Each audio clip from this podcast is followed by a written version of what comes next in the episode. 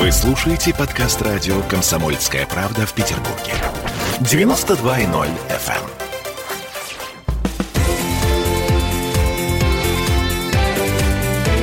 Картина недели. Вновь возвращаемся в эфир и продолжаем с Александром Сергеевичем Записоцким подводить некоторые итоги уходящей недели. Ну, тут у нас вот много событий случилось и в нашей северной столице. Ну, например, рестораны в Петербурге теперь закрываются в 23 часа. Наверное, потому что коронавирус хитрый выходит после 23, и всех начинает хватать, а, вот, заражать и прочее. Ночной страх Петербурга. Да-да-да-да. Теперь коронавирус. Александр Сергеевич, я даже сейчас думаю, какое слово употребить. Эм, э, что за э, ерунда происходит вообще? Давайте запретим ходить в желтых куртках или, например, в красных шапках. Потому что коронавирус, причем не объясняется причина, а просто коронавирус. После 23 нельзя в ресторане. Вот без 15 можно, а вот ровно уже нельзя. Э, карета, так сказать, превращается в тыкву. Ох, как вы это хорошо сказали. Э, вы знаете что? Вот э, мне все-таки хочется э, выступать в эфире «Комсомольской правды» как члену двух российских академий наук, Большой академии Академии образования и члену двух западноевропейских академий наук.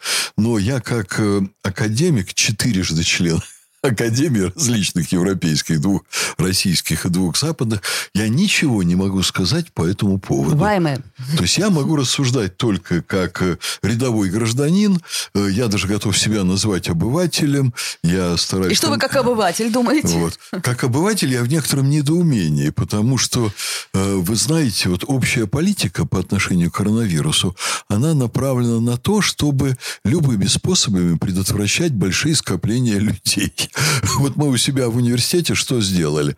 Мы в какой-то момент, когда еще была относительно благополучная обстановка, мы сказали, вот кто считает возможным приходить в университет на занятия очные, пожалуйста, приходите. Э, и пришло 7%. Потом постепенно люди посмотрели, все в порядке, дошло до 20. И тут я сказал, вдруг ни одного человека больше, все остальные, пожалуйста, занимайтесь на дистанционке, потому что пришел конец сентября, э, потом пришел уже печальный октябрь, и все резко обострилось. Ну, вот 20% я и то каждый день думаю, вот когда я эти 20% уже отправлю на удаленку, но пока ни один студент у нас в университете не заболел коронавирусом, пока на весь коллектив вуза 10 э, взрослых людей заболели по причинам, не связанным с нашим университетом, там в семье кто-то да, обнаружился и так далее. Вот. И мы еще ведем вот для этих 20% очные, а для 80% заочные. Я понимаю, понимаете, те вузы, а это сейчас в разных странах мира практикуется, вот кто-то ходит по понедельникам и пятницам да. в вуз, а кто-то по вторникам и четвергам. И я бы наоборот бы понял, вот э, простите, как обыватель, э, если бы сказали, ну, вы знаете, что давайте мы сделаем так. Вот мы разделим людей, кто ходит с 7 до 9, кто с 9 до 11 и кто после 11. Рестораны, да? То есть да, смены некоторые. Да. То есть 20 Нет, человек, ну, да, например, и, да? Рестораны это сами, между прочим, делают, ну, когда они переполнены. Uh-huh, и у нас, uh-huh. и на Западе, скажем так, и на Западе, и у нас уже давно есть рестораны, которые принимают клиентов в три смены. Супер рестораны, я их сейчас не буду называть, и в Петербурге uh-huh. они есть, вызывают вызывающий огромный интерес гурманов, аудитории, любителей кухни. Э, и это очень интересная часть нашей жизни вообще, которой мы сейчас уже практически лишены. Но если правительство Петербурга приняло такое решение, у них, они же умные люди, они же не идиоты. Конечно, наверное, ну что вы, наверное, как можно подумать? Них... Наверняка у них есть мысль. Только мы ее не знаем. Вот мне бы хотелось пожелать правительству такие вещи как-то подробнее разъяснять населению. Вот вы заметьте, какая была интересная дискуссия, когда законодательное собрание э, э, подошло вплотную к принятию законов, затрагивающих интересы авторских баров.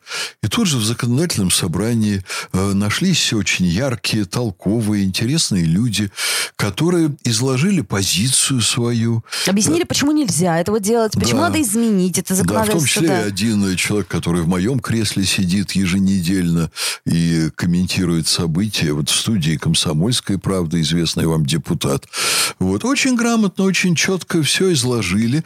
Показали, что а там есть ряд проблем, над которыми надо подумать, а тут нет однозначных решений. Мы работаем, мы занимаемся.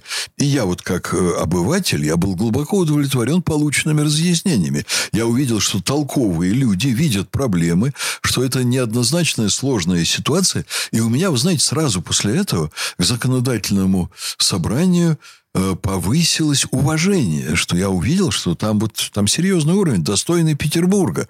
Вот. Это не то, что некоторые депутаты там несут всякую чушь или просто кроют, вот только дома-то, к счастью, не доходят, кроют власти, на чем там свет стоит.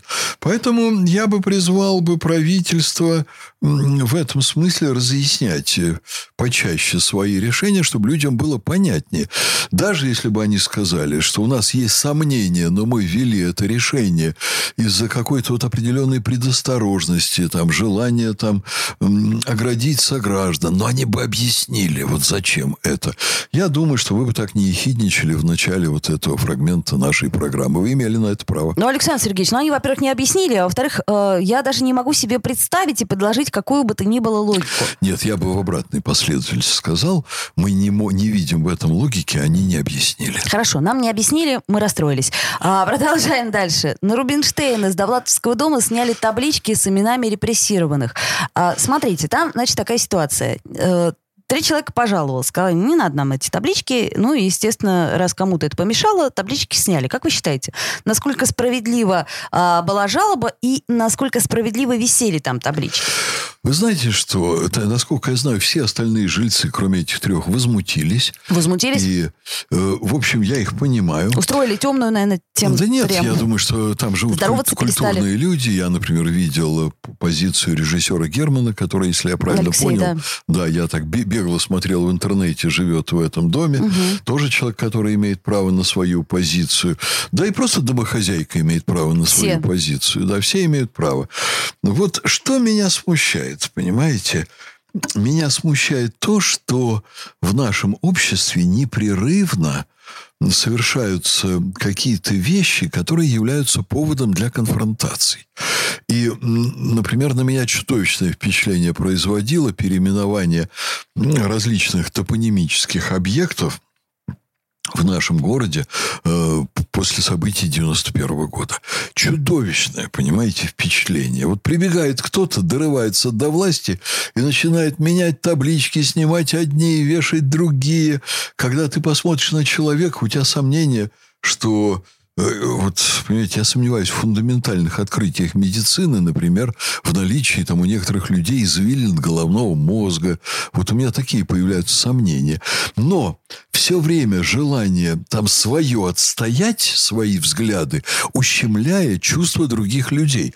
Это доходит и на Западе до очень неприятных форм. Вот, скажем, история Шарли Эбдо и история О, да. с вот этим учителем, который, О, да. по сути дела, он выставил за дверь мусульманских детей, чтобы рассказать христианским детям, что, значит, э, рисовать бездарнейшие, омерзительные карикатуры на чужого пророка – это хорошо, это правильно, это и есть свобода. Да. Надо поменьше оскорблять чувства других людей. Так, а кто кого в данном случае оскорбил? Тем, что сняли таблички или тем, что их повесили?